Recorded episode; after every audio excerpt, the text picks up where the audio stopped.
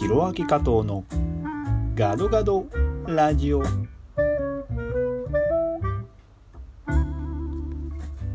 皆さんこんにちは。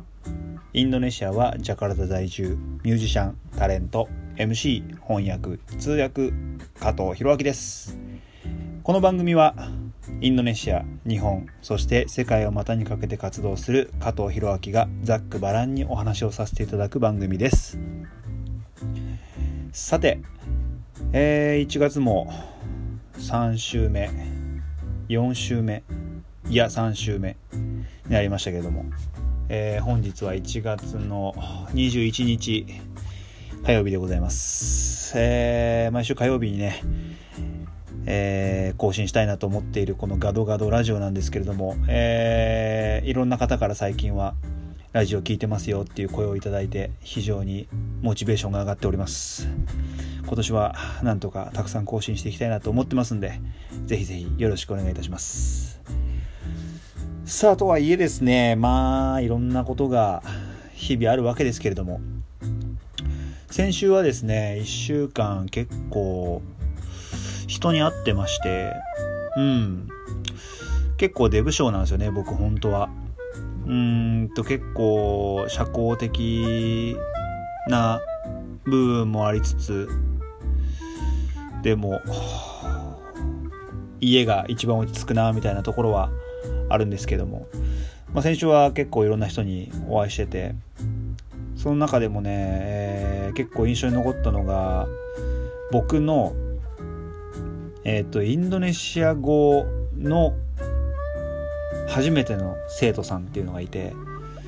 えー、とこれがですねあの僕はもともとこのインドネシアに2014年に移住してきたんですけれどもその前までは、えー、音楽一本で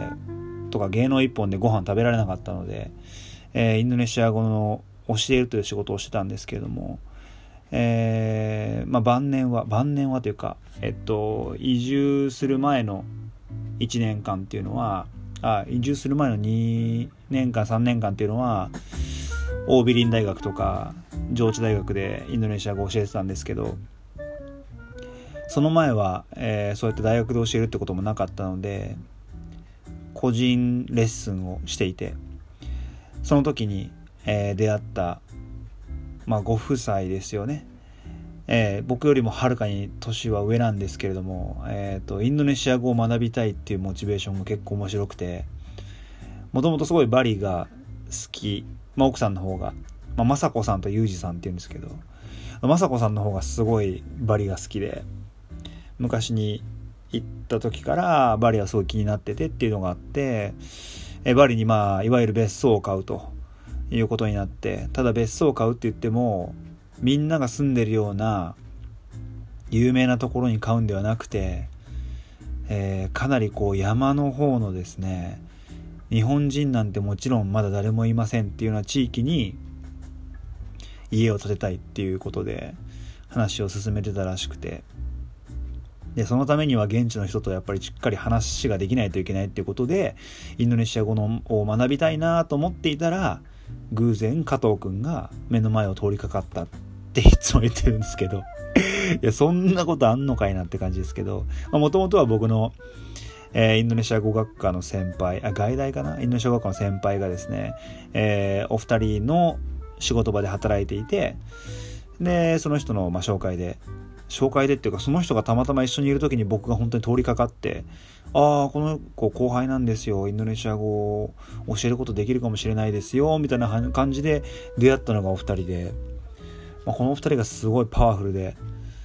もう出会って10年ぐらいになるんですけど、本当にパワフルなんですよ。あのー、神保町で、えっ、ー、と、小論文添削の、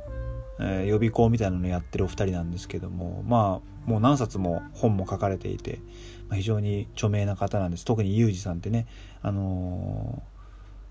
男性の方の方がたくさん本も書いてらっしゃってですね、あの非常に著名な方なんですけども、まあ、この2人が本当にいろんなアイデアをくれて僕が全然音楽でまだまだ芽が出ない時からずっといろんなアドバイスしてくれて応援もしてくれてそこで話したこととかもらったヒントって多分今にも生きてるんですよね。だそんなお2人と久しぶりに再会して本当にすごい嬉しかったしまだまだできることたくさんあるなっていうふうに思わされましたねうんあの2人みたいにもっとパワフルに探求心持って好奇心持っていろんなことにチャレンジしていかないかなというふうに思った次第です雅子さん、ゆうじさん、またぜひお会いしましょう。よろしくお願いします。でね、あとはね、書道家。書道家の後藤実さん。ね、知らない方はぜひググってほしいんですけども。え、この後藤実さんっていう方にお会いしまして、え、この方はですね、まあ、書道家の方なんですけども、え、どういうつながりかというと、インドネシアで出会ってるんですけれども、同じイベントに出演したことがあって、そこから交友を深めてるんですけど、えー、僕のルワン・リンドゥっていうミュージックビデオ、まあシングルのミュージックビデオがあるんですけど、えー、その歌詞とタイトルを書いてくれた書道家の方です。でこの方にも久しぶりにお会いしてですね、まあ、結構ちょいちょいインドネシア来てるんですよね。で今回は新しくできる日本系のレストランの壁に文字を書きに来たっつって。いやーめちゃめちゃかっこいいっすよね。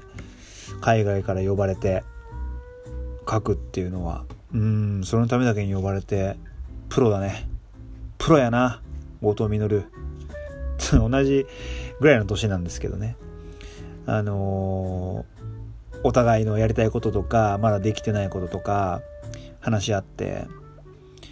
まだまだこう俺らも伸びていかないといけないし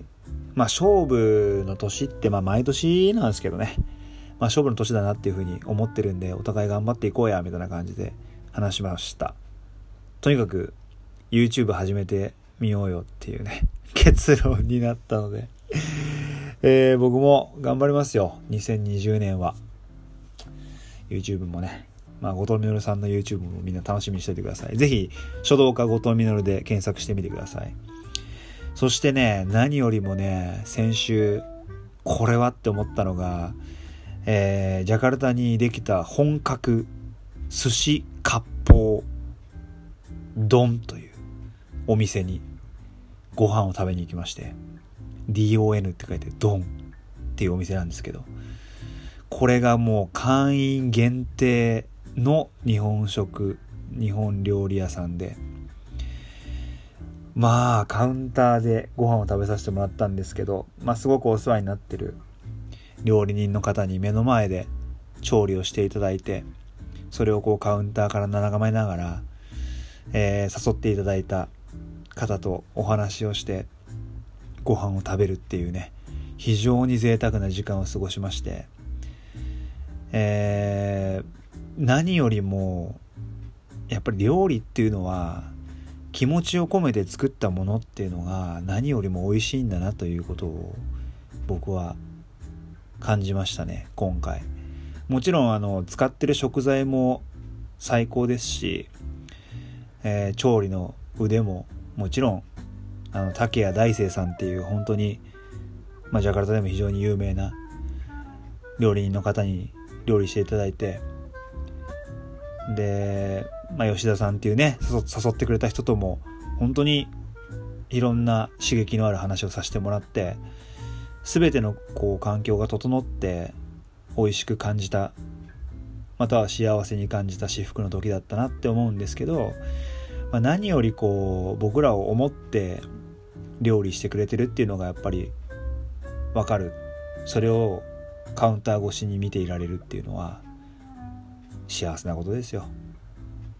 で何よりね僕あのあれなんですよ職人さんの手元とか見るのすごい好きで YouTube とかもたまに見るんですけどなんか職人さんっていうかなんかこう何かをこう極めてる人の手元を見るのがすごい昔から好きでずっと見てられるんですけど、まあ、今回もそれが目の前で見れて会話もさることながらそれも本当に楽しかったですね完全会員制っていうのも惹かれるじゃないですか。やっぱ。ね。ぜひジャカルタにお住まいの方、もしくはジャカルタを訪れる予定がある方はですね、DON、ドン、寿司と割烹のお店、ぜひチェックしてほしいと思います。っていうかね、っていうか、割烹ってどういう意味か知ってます？僕知らなかったんですよ。割烹。もともとの語源って調べたら肉を裂いて煮る。もしくは出汁を取る。